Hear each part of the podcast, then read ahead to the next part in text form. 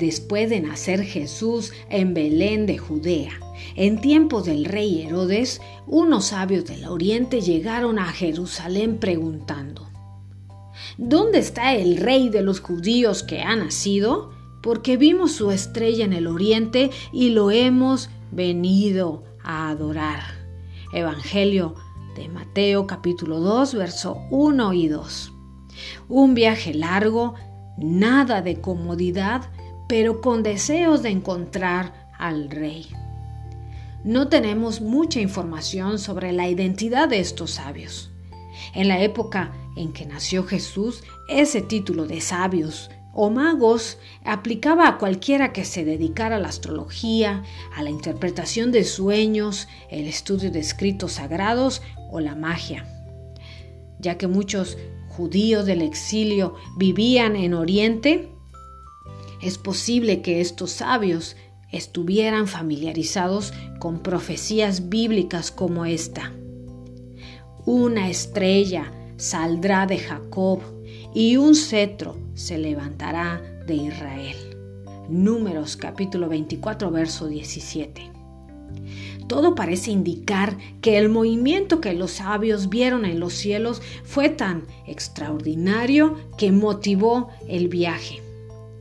Sin embargo, el pueblo que esperaba al Mesías no tuvo el mismo entusiasmo. Lo negaron, lo ignoraron y al final lo mataron. No le dieron adoración. Perdieron la oportunidad de participar de esa forma en el acontecimiento más grande de la historia. El Dios encarnado vino a buscar lo que se había perdido. Su venida no era solo para ellos, sino también para nosotros, gentiles, es decir, no israelitas, como los sabios de Oriente.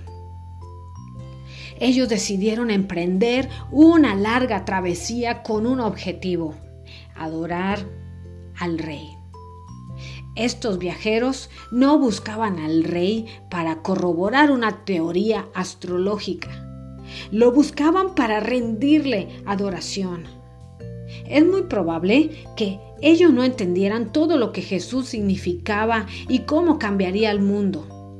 Sin embargo, su actitud era un anuncio de lo que un día ocurriría. El rey que nació en Belén, sin pompa ni atavíos reales, será adorado por gentiles de toda lengua y nación, según Apocalipsis capítulo 7.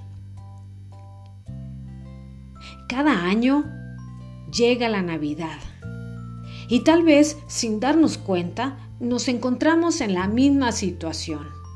Podemos actuar no como los sabios, sino como los contemporáneos del tiempo de Jesús. Entre el ajetreo, los compromisos y celebraciones lo perdemos de vista. A diferencia de los sabios, nos embarcamos en otras travesías que, en lugar de acercarnos a Belén, nos alejan. En lugar de corazón de adoradores para Dios, tenemos corazones distraídos que olvidan que la Navidad se trata de adorar al Rey que nació, murió, resucitó y regresará en toda su gloria. ¿Cómo puedes procurar adorar más al Señor con tu vida e invitar a otras personas a hacer lo mismo? Te dejo esta pregunta para reflexionar. Y recuerda, Jesús es la razón.